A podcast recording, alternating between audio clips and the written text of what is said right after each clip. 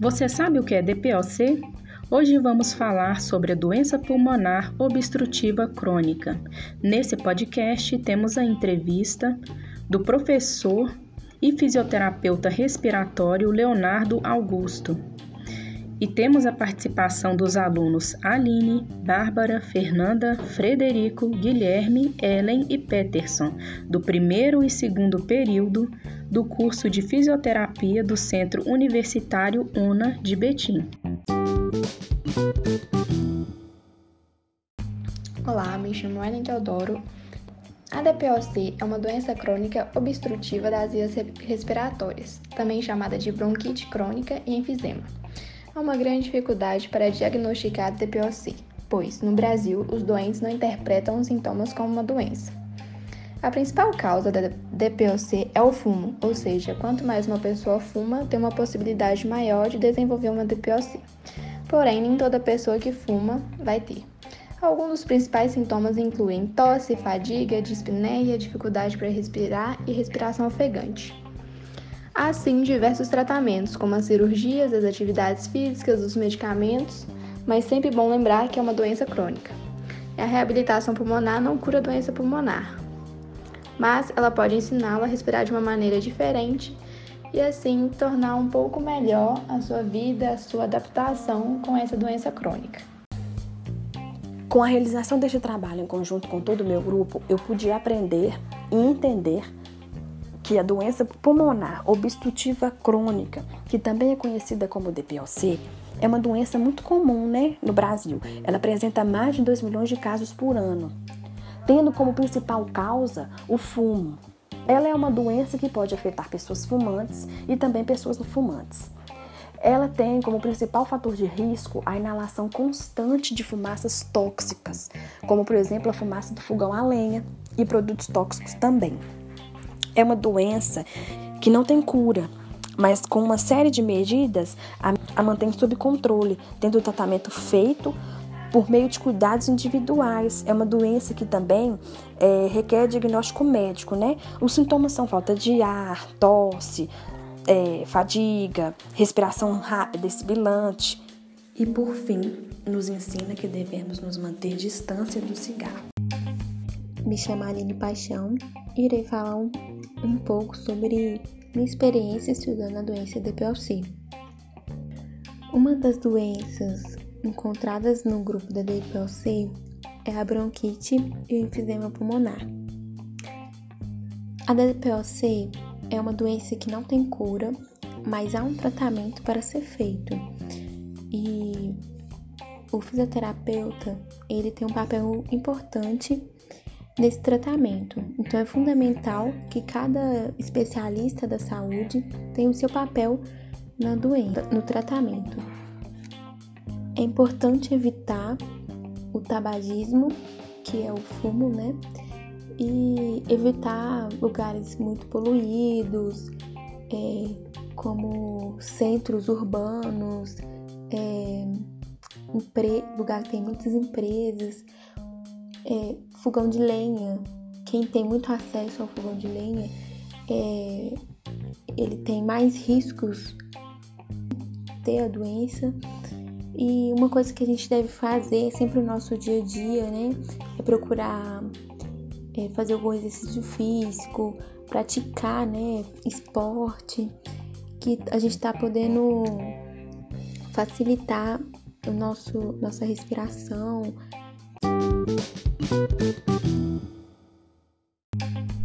Olá, sou Frederico, aluno do curso de Fisioterapia do Centro Universitário UNA de Betim e eu vou falar um pouquinho sobre os indicadores de saúde da cidade de Betim do ano de 2009 fornecidos pela plataforma do governo DataSUS. Então vamos lá. A população residente da época era de 220.141 para homens e 221.608 para mulheres, dando no total 441.749 pessoas. A população coberta na atenção básica era no total de 317.920 pessoas, isso inclui PACS e PSF, Programa de Agentes Comunitários de Saúde e Programa de Saúde da Família, respectivamente. A morbidade hospitalar da época para a doença do aparelho respiratório era de aproximadamente 10,2% da população. A faixa etária mais afetada era de 1 a 4 anos, e a taxa de mortalidade deste aparelho era de aproximadamente 9,3% em relação às demais causas. As principais doenças do aparelho respiratório presentes neste indicador são, além da própria doença pulmonar obstrutiva crônica, incluem bronquite, enfisema pulmonar, asma, câncer de pulmão, rinite, sinusite e tuberculose. Consideramos que com este projeto adquirimos uma grande gama de conhecimentos e através deste podcast o nosso objetivo é transmitir o nosso conhecimento a todos vocês. Prazer, meu nome é Peterson, sou estudante de fisioterapia da Faculdade UNA, no campus Betim, no turno noite. Estou no primeiro período, a gente está fazendo um podcast e estamos fazendo um trabalho sobre a doença pulmonar obstrutiva crônica, ou a famosa DPOC. Estamos aqui com o professor Leonardo Silva Augusto, profe é, fisioterapeuta respiratório. Professor Leonardo, antes de a gente começar, eu gostaria que o senhor nos contasse um pouco mais sobre a sua formação, sobre a sua história de como que se iniciou o seu interesse pela fisioterapia, de como que o senhor optou a área respiratória para seguir carreira. Certo. Bom, eu é, sempre quis fazer né, o curso da área de saúde, sempre quis estudar saúde, mas até então, quando eu formei o ensino médio, eu não sabia o que eu queria ser, né? Sim. Como diz, né, o que eu queria ser quando crescesse, né? Então, é, fui pesquisar, fui, fui estudando, acabei entrando no concurso de farmácia, mas como eu achei que o curso era muito voltado para laboratório e eu queria muito lidar com pessoas, eu acabei optando por sair fazer fisioterapia e não me arrependi. Sim. Quando eu entrei, eu sabia muito pouco sobre as áreas da fisioterapia. Para mim, a fisioterapia era muito voltada muito para a parte ortopédica e depois eu descobri as outras áreas, que é a área cardiovascular, neurológica. E quando foi no sexto período, eu me deparei com a minha maior paixão hoje, que é a fisioterapia respiratória. Desde então, desde o sexto período da faculdade, eu sempre me dediquei para a área de respiratório. Sim. Eu tenho 16 anos de formado. Eu formei no UniBH em 2004 Fiz a minha pós-graduação em fisioterapia respiratória, terapia intensiva e reabilitação no UniBH também, em 2005. Quando foi no ano de 2014, eu fiz o meu mestrado, e o meu mestrado foi com uma das maiores referências na área de fisioterapia respiratória no Brasil, que é, ou se não a maior, porque foi a primeira fisioterapeuta respiratória brasileira, que é a professora Maria da Glória, eu fiz meu mestrado com ela em é, Ciências da Saúde, com ênfase em distúrbios cardiorrespiratórios. E atualmente eu faço meu doutorado no Departamento de Fisiologia e Farmacologia da UFMG, é, orientado pela professora Virgínia Lemos e co-orientado pela professora Maria da Glória, também na área de fisioterapia, não na área de fisioterapia propriamente dita, mas na área de pesquisas cardiovasculares né? Minha, eu me dedico hoje muito à pesquisa na área cardiovascular também. Nossa, um profissional muito gabaritado, senhor. Muito mesmo, me surpreendi, nem eu sabia disso. Professor, sobre a TPOC, separei aqui algumas perguntas para o senhor.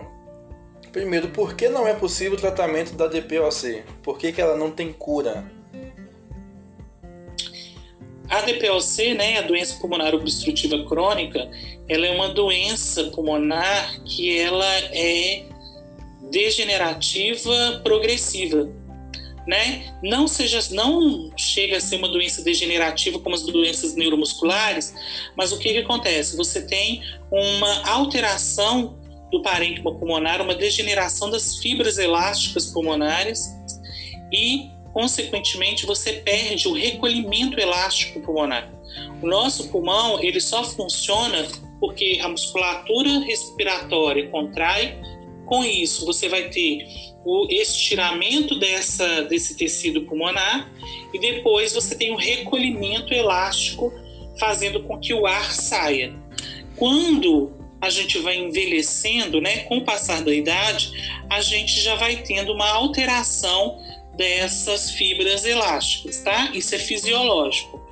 Mas quando a gente é submetido a fumo, quando a gente é submetido à poluição, até fogão de lenha já hoje sabe-se que pode levar né, a esse comprometimento, você vai acelerar esse processo de degeneração dessas fibras elásticas.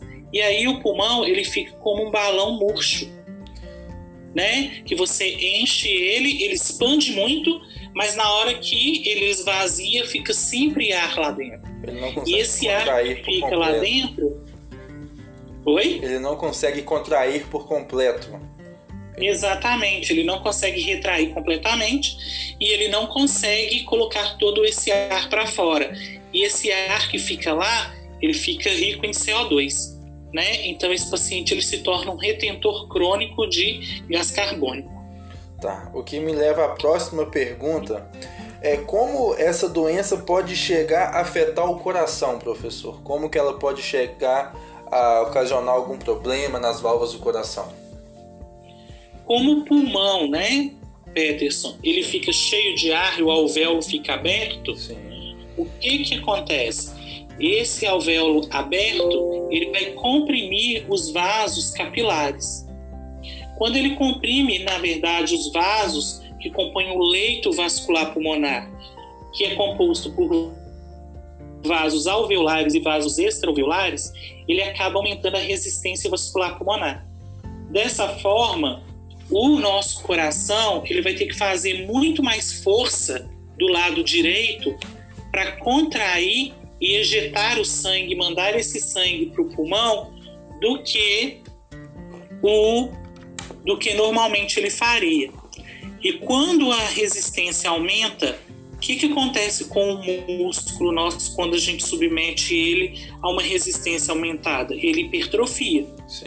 Então, quando eu aumento a resistência vascular pulmonar, eu acabo hipertrofiando a musculatura ventricular, o miocárdio, né, do ventrículo direito, levando esse paciente a ter o que nós chamamos de copulmonar. Então, eu tenho uma alteração da câmara cardíaca direita que pode repercutir também nas próprias válvulas é, cardíacas, tá? Tá joia. E para encerrar aqui, professor, nossa última pergunta, qual cuidado a gente deve tomar para a gente evitar uma possível é, contração da doença? O que, que a gente pode evitar, assim, algumas rotinas, hábitos que a gente pode evitar para a gente não contrair a DPOC? Na verdade, o DPOC ele é uma, ele é uma, vai ser uma alteração que nós vamos ter, querendo ou não, por causa do envelhecimento do tecido pulmonar. Né? A gente vai ter um efizema, que a gente até usava antigamente o termo efizema fisiológico, né? Porque isso é inerente ao envelhecimento, tá? O que a gente pode fazer para poder evitar que a gente tenha uma progressão dessa doença, desse DPOC, é justamente a gente evitar os fatores de risco, né? O que, que são os fatores de risco? Primeiro, em grande escala, é o cigarro, então evitar o fumo, né? Evitar lugares com poluição exacerbada, né? Ou seja, regiões próximas a zonas é, industriais, né? Morar nessas zonas, né? É, a prática de atividade física, porque a prática de atividade física ela leva a um condicionamento cardiorrespiratório é, maior e, consequentemente, retarda o aparecimento, tá? Mas basicamente é isso: é você evitar fatores de risco e a prática de atividade física saudável, né? de exercício físico, né? Na verdade. Sim, sim, muito obrigado. Então, pessoal, espero que vocês tenham gostado da nossa entrevista. Se gostou, compartilha com os amigos, caso você não tenha é, conhecimento de alguma dessas áreas específicas da DPOC. E aqui, meu muito obrigado ao professor Leonardo pelo tempo e pela entrevista. Eu que agradeço, Peters.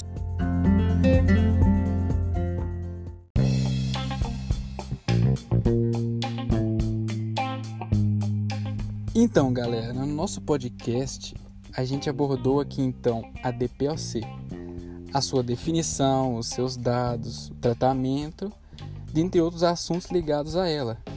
E é claro, a entrevista com o fisioterapeuta respiratório, o Dr. Leonardo. E o intuito disso tudo é transmitir a vocês, o nosso público, o conhecimento sobre o assunto de forma rápida, clara e objetiva. Agradecemos a cada um que se interessou e acessou o nosso material. Eu espero que tenham gostado e que tenhamos passado para vocês tudo o que aprendemos durante esse projeto. Olá, prazer. Meu nome é Peterson, sou líder do grupo sobre a doença pulmonar obstrutiva crônica e gostaria de estar agradecendo a todos por terem ouvido nosso podcast. Espero que as informações que obtidas durante esse áudio sejam tenham sido de grande importância para todos. E caso não tenha conhecimento de alguma das informações, que possam estar compartilhando com amigos e familiares para que todos sejam fiquem cientes sobre a DPOC. Desde já quero fazer um agradecimento em nome de todos nós alunos, dos professores e do Centro Universitário UNA. Meu muito obrigado a todos e que tenham um excelente dia.